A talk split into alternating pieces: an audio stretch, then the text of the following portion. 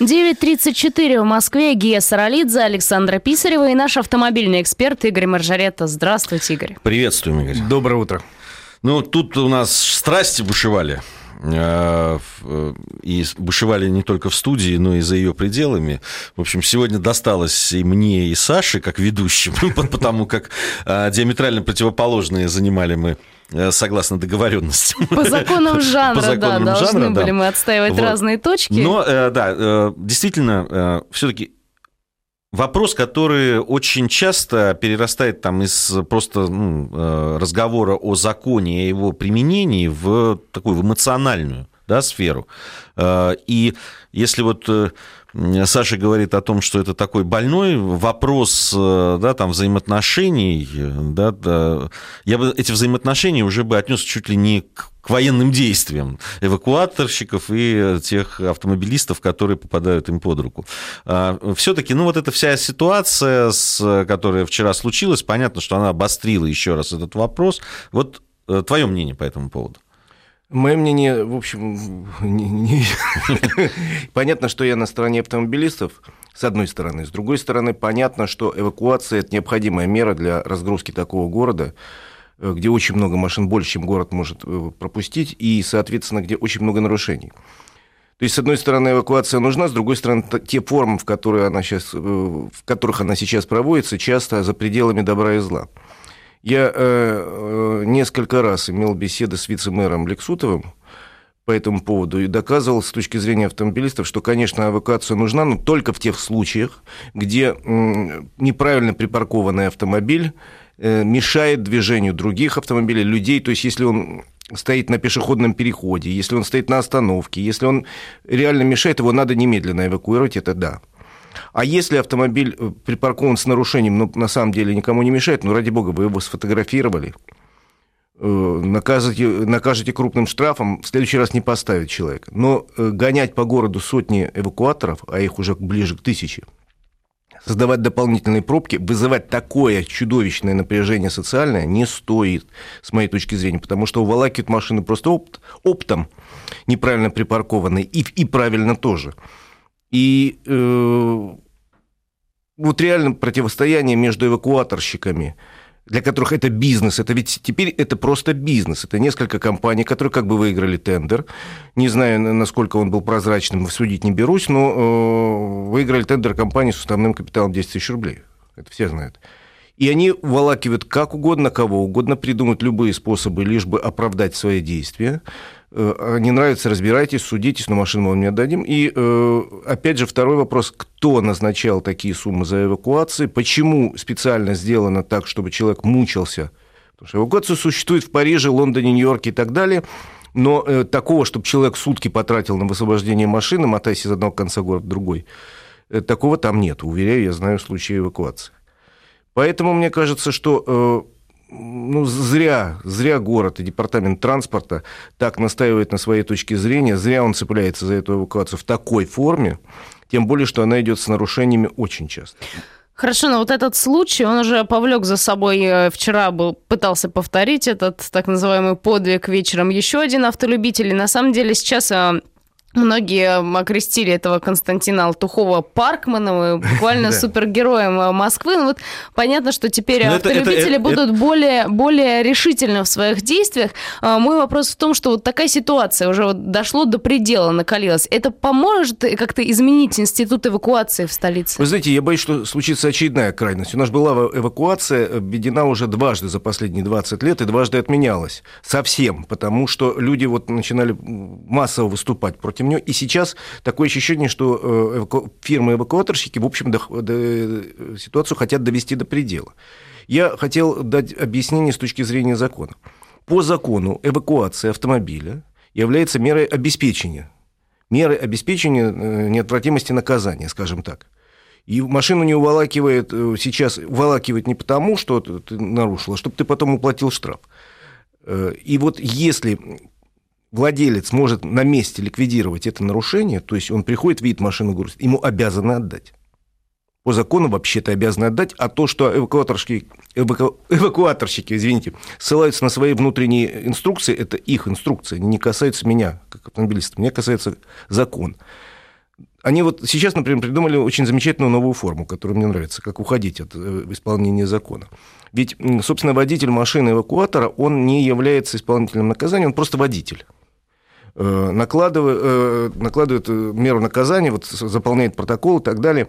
Это сотрудник полиции ГАИ или сотрудник МАДИ, это подразделение Департамента транса. Департамента транспорта Москвы. Он составляет эту бумагу, пока грузят машину, и, как правило, тут же исчезает. Машину погрузили, у водителя есть бумага, он говорит, ну это не я составил, я права не имею, я вообще тут ни при чем, я только вот мне сказали отвезти это туда, я повез. И под этому соусом отказывается отдать машину. Если человек появился, прибежал, сказал, вот я готов заплатить штраф за то, что неправильно припарковался, я немедленно устраню нарушение и так далее. Ну вот это просто наглость, это просто, еще раз говорю, фирмы, которые занимаются эвакуацией, это коммерческие фирмы, они зарабатывают с каждой машины очень хорошую сумму, потому что у нас вообще странная система назначения цены за перевозку в зависимости от мощности двигателя. Такого нет нигде в мире. Да, это вот удивительная история. Вообще фантастика какая-то. Потому что, ну, все знают автомобилисты, что бывает маленький автомобиль за злым могучим мотором. Конечно. Бывает большая Даже машина. не по весу. Вот да. Хотя бы, если бы вес, я тоже, ну, понял. Ну, ну понятно. Тяжелее что... вести, да. А, а мощнее вести. Это, вот это вот странно. Это наше ноу Короче, ситуация, вот, вот события последних двух дней показывают, что люди очень сильно напряжены по поводу этой эвакуации потому что она превратилась в какую-то меру, ну, я не знаю, охоты на автомобилистов, многие из которых, да, действительно нарушают правила, нарушают правила. Ну так э, давайте, что в ответ, давайте тогда введем со стороны города меру какую-нибудь, ходить люди будут с кувалдами и разбивать машины нарушителей. Ну, вы знаете, Игорь, на самом деле, вот э, судя по звонкам некоторым угу. наших э, слушателей, они готовы к такому. Я так подозреваю, что они, многие из них не автомобилисты, и им кажется, что таким образом они вот борются против да, вот этих наглых, оборзевших обладателей дорогущих, значит, внедорожников и так далее не понимая того, что это распространяется на всех абсолютно. Абсолютно. Тем более, что я могу, если меня департамент транспорта спросит, или Максим Станиславович когда-нибудь позовет еще после этого, Алексутов, э, могу назвать десятки мест в городе, где стоят нагло совершенно нарушают машины, вторым рядом, третьим рядом, и их никто не эвакуирует. А утаскивают машины в конкретных местах, просто всех скопом, потом говорят, не нравится – считаете, что вас неправильно эвакуировали, судите с нами, но машину вашу мы отдадим только после того, как вы заплатите этот штраф, этот, съездите туда за этой бумажкой, за то и так далее. Но вообще меня возмущает то, что ну, людей, понятно, они нарушают правила, их наказывают. Наказывают так или сяк, правильно наказывают, это отдельный разговор. Но когда нарушают законы сами эвакуаторщики, с этим никто не разбирается.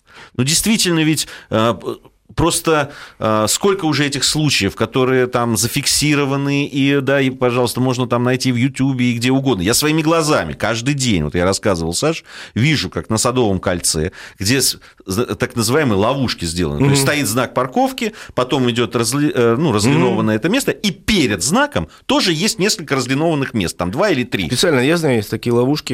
И то есть люди ставят, думая, что абсолютно, что они поставили там это, заплатили. Ну, по логике нормально. Да, по логике, ну вот, ну вот, вот разлиновано я поставил, я заплатил. Да. Хорошо, а, но я... можно куда-то сообщить о такой разметке незаконной? Будут приняты какие-то меры или это бессмысленно? Конечно, сообщать надо фотографировать, посылать фотографии, причем в несколько э, адресов.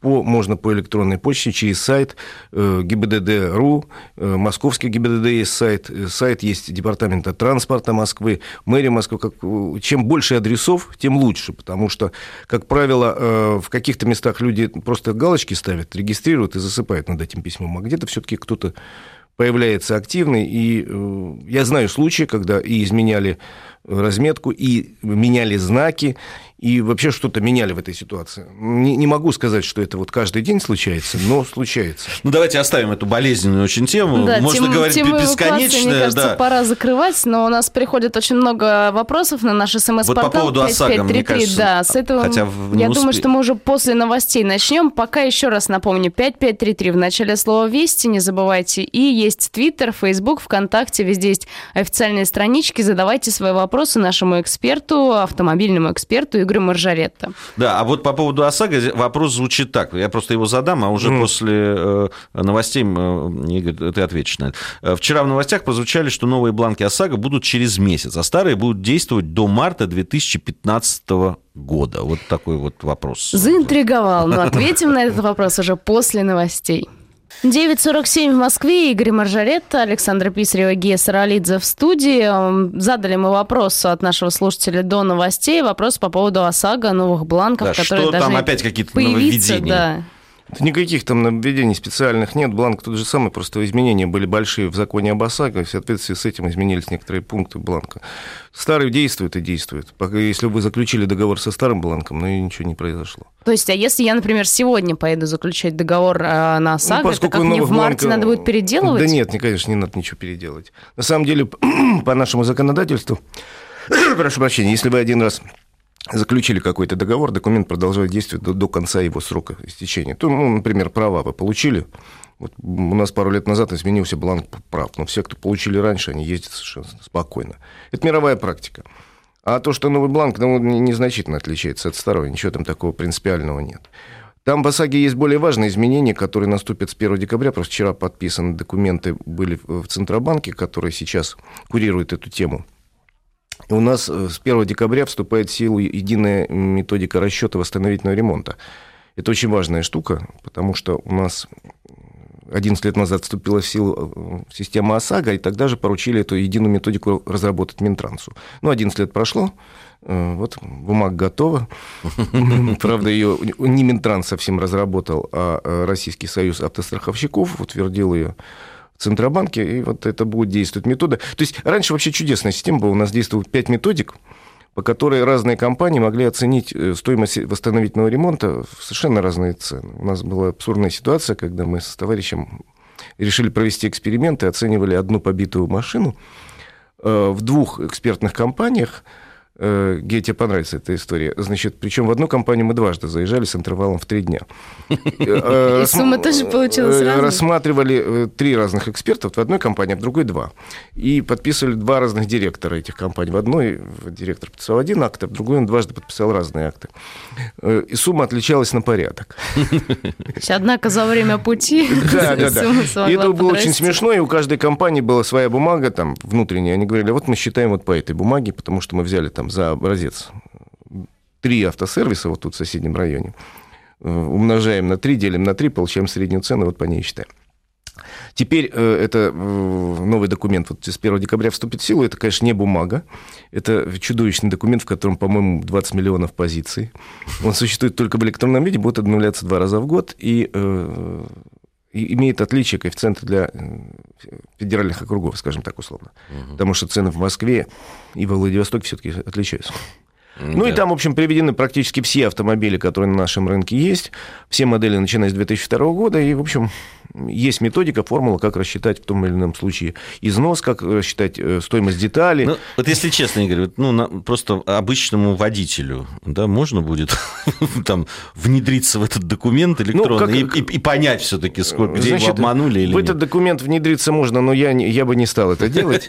Обещают, что на сайте Российского союза автостраховщиков будет висеть калькулятор, с 1 же декабря, по которому каждый человек может залезть и примерно посчитать, сколько ему должны. Э, и, соответственно, сказано, что не может отличиться цена там, ремонта, цена деталей более чем на 10-15%. Это край. Поэтому расхождение в разы и на порядке, вот как я говорю, этого, я надеюсь, не будут. Ну, хотя бы это снимет часть каких-то проблем, потому что основные споры между потерпевшими и страховщиками вы мне не доплатили за ремонт. Мне этих денег не хватает катастрофически. Уж издеваетесь надо мной. Вы мне э, положили сумму на ремонт бампера, на который я могу поменять лампочку подъезде все. Вот. Ну, на самом деле, дай бог, чтобы бумага заработала. 11 лет говорили, бу-бу-бу-бу, дайте, дайте, дайте. Ну, вот она появится. По поводу страховки еще вот спрашивает Сергей из Москвы. А, когда вместо дублирующих друг друга КАСКО и ОСАГО появится одна обещанная год назад страховка? Ну, она не была обещана, это было сказано в качестве э, идеи, что она может объединить. Но идея достаточно спорная, потому что в разных странах системы разные, и существует ОСАГО во всех странах абсолютно, ну, во всех странах Европы, допустим, тех странах, которые пишутся цивилизованные. А, а каска это ты уже добровольно понимаешь, надо, не надо. Это, в общем, немножко разные вещи. Объединять их, конечно, теоретически можно, но есть специалисты, которые считают, что не нужно. Вопрос спорный. Они не пересекаются, эти страховки, потому что ОСАГО – это э, страховка перед третьими лицами. То есть, если я случайно кого-то задел, я виноват, но за меня заплатит страховая компания ремонт того, кого я задел. А каска – это я страхую себя и свою машину. Если меня кто-то зацепит, или я там, или машина, не дай бог, сопрут. Злые люди. Еще один а, вопрос касательно страховки есть. А что скажете по поводу того, что страховщики не продают ОСАГО без дополнительных услуг, таких как страхование жизни или квартиры? Сталкивались вы с такими Значит, э, случаями? Система такая есть во всяком случае, бурным цветом расцвела несколько лет назад, потому что, как уверяют сами страховщики, э, на каком-то этапе ОСАГО стала убыточной, и они начали придумать разные варианты, чего бы такое умное. И во многих регионах, где нет конкуренции, в Москве этого нет практически, а в регионах, где нет конкуренции, допустим, в каком-нибудь условном там, Урюпинске, одна сидит страховая компания. И к ней приходят говорят, вот хочу продайте мне ОСАГО, без него есть нельзя. Он говорит, ради бога, но мы же хотим, чтобы ты был ответственным водителем, давай еще мы тебе жизнь застрахуем. А если квартиру? Не... Ну, квартиру я не слышал, чаще всего жизнь страхует и здоровье водителя. А так говорят, если что, то у нас бланка все равно нет. Или еще какую-нибудь маску придумает. Э, сейчас вступили в силу поправки к закону об ОСАГО. За это страховая компания может налететь на штраф до 50 тысяч рублей за навязывание дополнительных услуг или еще хуже отзыв лицензий, поэтому, насколько я знаю, количество таких случаев резко пошло вниз. Ну что вот делать людям, которые столкнулись с таким? Жаловаться. Жаловаться. А что делать? Нет, конечно, можно побить стекла, но я не советую ничего этому делать. Э, жаловаться, конечно, и делается это очень просто. Начальнику этого же филиала или этого пункта говорите, ах так, значит, вот вы, вы это мне напишите что вы мне отказываетесь продать, пока я не куплю это это. Он скажет, нет, нет, нет, ну что вы писать не буду. Тогда я пишу, вот мне такого числа вас столько, вы предложили вот то-то, то-то.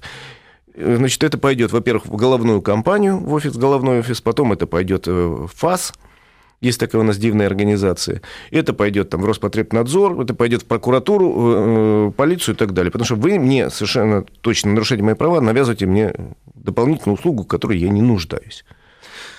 По поводу Давайте отойдем уже от страховок. Там, ушли. Давайте уже ушли. Да, к, к автомобилям и к природным катаклизмам. Буквально у нас 4 минуты остается в эфире. Э, э, прогнозируют, да, прогноз есть о том, что завалит нас снегом, будет, э, да, там морозы в ночью, во всяком случае, и так далее. Понятно, что движение будет затруднено, так скажем. Вот. Чего, что делать? Менять колеса, например, на зимние? Колеса надо было менять вчера. Так, начинается. Вот. Нет, ну, собственно, я всегда говорю, что посмотрите прогноз на неделю, увидите, что уже заморозки ночью. Ну, меняйте колеса, потому что если особенно выехать надо утром, а утром как раз вот этот предательский ледок, его еще не очень видно, и можешь на летних, э, летней резине, особенно не очень новой, очень далеко улететь рискуешь сам, рискуешь э, других кого-то покалечить, не дай бог. Поэтому э, я могу сказать, что, видим, в эти выходные у всех шиномонтажников будут счастливые дни и счастливые часы, потому что к ним попрут просто все, как всегда в нашей стране. Ну, если вы не боитесь, конечно, днем можете ездить, но не советую под утро и ночью ездить. Действительно, заморозки на летней резине. Ну, дождитесь, когда спадет ажиотаж, это через недели-две. Поменяйте все-таки, потому что страна у нас такая-то, а, какие-нибудь американцы могут себе позволить в штате Техас не знать вообще, что существует в природе, в природе зимняя резина. Но мы-то понимаем, у нас зима очень э, бывает морозная, очень неустойчивая в центральной части России. Э, оттепель меняется заморозками, причем резкими. Гололеды возникают на ровном месте. Вот, вот не было вчера, а сегодня хоп, и на трассе Дон туман возник, но я условно говорю. И за 20 минут 50 машин побилось. Ужасно. Что ж ты с этим сделаешь? Ну, климат у нас такой непростой. Надо просто морально к этому быть готовы и, соответственно, вперед менять резину, вперед смотреть, какие аккумуляторы, потому что мороз ударит, а у вас слабенький аккумулятор, которому бог знает сколько лет лучше поменять заранее. Сразу посмотреть, что там за жидкость э, налита в бачке стеклоочистителя, потому что если вода, мороз ударит, бам, а с утра, значит, какая-то оттепель, а вы едете, у вас сухие щетки труд. Удовольствия, честно скажу, немного. Нравится мне сограждане, которые возят бутылку воды, вот так высовывается, рука поливает. Значит, забыл поменять жидкость. Ну, то есть, в общем, как-то надо к зиме готовиться. Мы достаем откуда-то с антресолей шапки с валенками. Так и о машине позаботьтесь. Себе же будет лучше, комфортнее. Вышел с утра, завел и поехал. Но, с другой стороны, вот э, там, да, если не поменял да, резину. Ну, понятно, очереди сейчас возникнут. Это уже, уже сейчас мы создаем да, с вами ажиотаж. Да, да. Понятно? Уже понятно? часть народа да, сейчас развернулась и э, метнулась. Я честно скажу, я сижу и думаю, когда же мне это сделать? Так что, вообще не выезжать лучше тогда? Да нет, ну, конечно, выезжать, но просто посмотрите, вы внимательнее по, по погоде, по дороге. Может, и не стоит рисковать. Потому что, ну да, можно проползти, всегда скажу, я там опытный, я это уж как-нибудь там по обочинке. Там. Ну, условно говоря, но лучше не рисковать, зачем это нужно, и без лишней нужды, если вы не успели поменять, без лишней нужды. Особенно, я говорю, ночью и ранним утром не, не соваться на дорогу, и тем более не превышать скорость, не, не совершать резких дурацких маневров, перестроений, потому что, э, знаете, забывается опыт вождения на, на скользкой поверхности за лето, расслабляешься, привыкаешь, что, в общем, дорога четко держит машина, и все. А э, лед, и даже не лед, а даже какая-то вот такая э, водичка так, в состоянии пограничном на дороге, она очень опасна. И улететь можно легко, непринужденно. Еще раз говорю, если выехали, то очень аккуратно, не нарушая правил, не превышая скоростной режим, никаких резких перестроений и так далее. Ну что ж, будем аккуратнее на дороге в ближайшую Будьте неделю. Да. Дорогие сограждане. И попытаемся поменять все-таки. Меняем, меняем. Говорили. А, наш автомобильный эксперт у нас был в эфире, Игорь Мажорет. Игорь, спасибо большое. Всем удачи на дорогах.